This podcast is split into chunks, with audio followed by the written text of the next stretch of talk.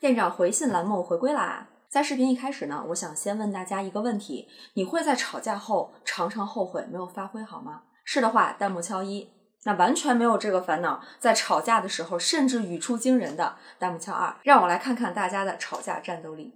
反正我呀，经常在白天吵架失利之后呢，晚上要睡觉的时候才想起来怎么怼回去，最后只能咬牙切齿的跟自己说下次一定。大家好，我是店长王瑞，这里是安慰剂，用心理学罩着你。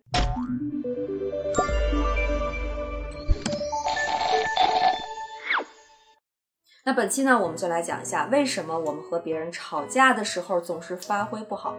长视频预警：本条视频呢分为三个部分：一、小绿还原吵架现场；二、吵架发挥不好的原因分析；三、提升吵架战斗力的方法。大家可以根据时间轴按需观看。话不多说，我们先进小绿剧场。哎，不是小绿，你怎么回事啊？我说了今天要交，你不是帮我做吗？那那个，我昨昨天工作的太晚了，我没来得及。来不及，你别答应啊！不是，我都帮了你好几次了，我也有工作呀。得得得，以后都不劳您大驾，行了吧？真废物。嗯，我今天为什么没有怼回去？明天我就怼死他。经常在吵架中发挥不好的人，往往会有这样的体验。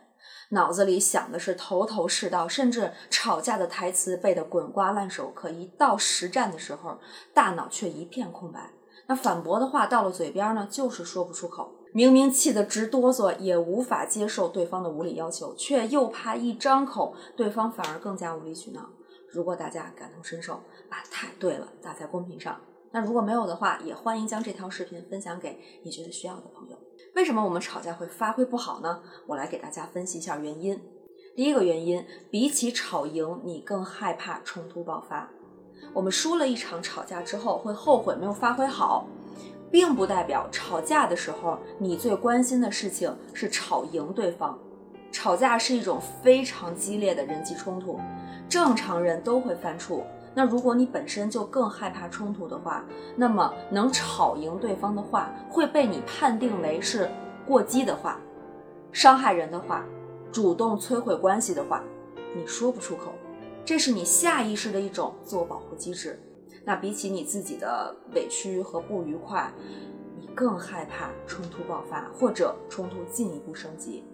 而这种自我保护机制的背后呢，藏着一种预设，那就是冲突是一场残酷的斗争，而斗争对于你来说就意味着攻击和伤害。如果你有这样的预设，那么你会觉得真实的表达了自己的想法之后，冲突就会爆发，并造成不可挽回的后果，而自己就仿佛成了那个扩大矛盾、把局面变得更糟的人，这才是你最害怕的。所以你宁愿让自己被伤害。也无法承受自己伤害别人带来的那种内疚感，因此呢，在吵架中发挥不出来你原有的水平，本身的原因呢，其实是我们自己的自我约束，对手从来都不是对方。第二个原因，你的潜意识认为冲突是可怕的，造成这种成全别人、委屈自己的原因，可能是我们对冲突的认知在成长的过程当中被慢慢影响了和塑造了。就是很多人小时候可能会有这样的经历哈，一个糖丸曾经他来信就说呢，晚上和父母商量一起出去吃饭，结果因为吃什么而产生了分歧，最后竟然演变成了谁养谁，谁付出的更多的这种激烈的争吵，从原本的一件小事儿，最后变成了情绪的宣泄和互相指责，甚至闹到最后要离婚。那如果你经常目睹这样的场景，就很可能形成冲突是可怕的，结果是糟糕的这样的印象。如果这场争吵，最终没有和解，那更会加深你对冲突的这种误解，认为冲突就不会有好结果，只有彼此伤害。那你为了避免这种糟糕的感觉，我们就会变得对冲突的可能的出现，或者说它的升级的迹象，就变得更加敏感，进而导致呢，我们在日常的人际相处中，为了结束或者是逃避冲突，而优先照顾对方的情绪，压抑自己的想法。但是这种回避真的能解决问题吗？如果回避冲突的自我保护策略真的有效的话，那我们就不会因为吵架发挥不好而耿耿于怀了。做大冤种的感觉可太难受了。这也是为什么我们吵完架之后才会开始有强烈的不爽。因为当我们远离冲突之后呢，那些没有被表达出来的想法，不能捍卫自己委屈的情绪，就会涌现出来，消耗自己。这种受伤的情绪，最后大多转化成了对无法保护自己的不甘和恼怒，也化作了下一场吵架一定要赢的 KPI。很显然，这是一个恶性循环，因为吵赢的 KPI 永远无法实现。那说这么多，我们下一次吵架的时候到底该怎么办呢？第一步，确定不擅长的吵架对象。比如有糖丸来信说啊，和自己的父母在家挺会吵的，但出了家门跟别人就不敢了。小绿，你最不擅长和谁吵架？嗯，我最擅长和店长吵架，最不擅长和糖丸吵架。不知道大家不擅长和谁吵架呢？发弹幕告诉我。第二步。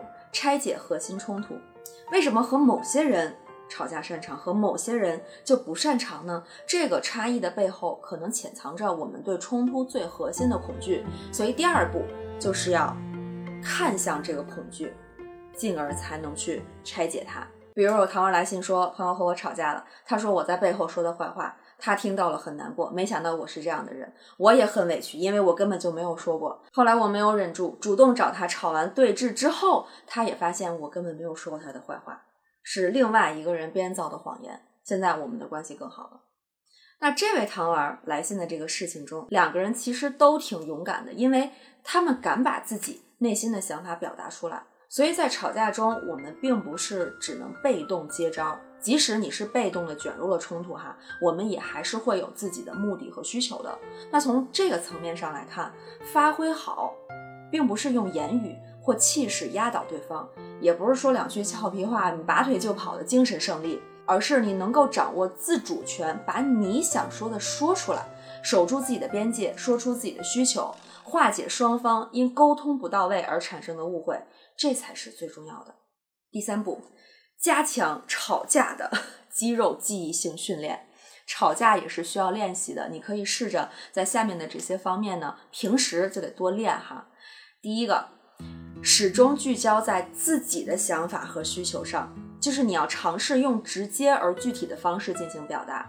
你的想法和需要，就是你在争吵里边的定海神针。如果你害怕当面吵架的时候说不出口，你也可以提前在一张纸上写好提醒自己的话，或者你完全可以避免正面的冲突，而是就直接用写的方式，比如说微信的文字，谁要是约你当面吵架、视频吵架、语音吵架，你都果断拒绝，咱们就微信打字吵架。第二个可以练习的，选择性的倾听和体会别人的感受和需要，告诉自己别人的想法和情绪。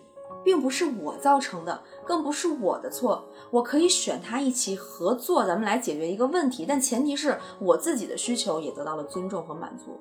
我也可以选择随时离开，我始终拥有自由的选择权。不要恋战，大家的时间都很宝贵。对于那种不遵守吵架规则的人，转身离开。我们要吵也和值得的人吵。大家真的可以想想这个问题哈，谁值得和你大吵一架呢？弹幕告诉我。那如果你仍然没有发挥不好也没有关系哈，试错的道路是孤独漫长的。如果你努力尝试了以上各种方法依然得不到响应，不必苛责自己，因为从冲突到沟通需要的是两个人的共同参与，绝对不是你一个人的功课。那最后呢，总结一下今天的店长回信精华：一，你以为最重要的是吵赢，但事实上你最害怕的是伤害别人带来的愧疚感。二，吵架时优先考虑自己的需求。这不是伤害对方，反而是对对方的尊重。三，平时要多多练习吵架肌肉，也就是用非暴力的方式跟别人去沟通自己的目的和需求。好了，今天的视频就到这里，喜欢的话请给店长一个一键三连。那如果你想要给店长写信，欢迎使用安慰剂的免费树洞，投递方式见下方置顶评论。当然也欢迎你在评论区留言或者私信，你的困扰说不定就是我们下一期讨论的主题。我们下期见，拜拜。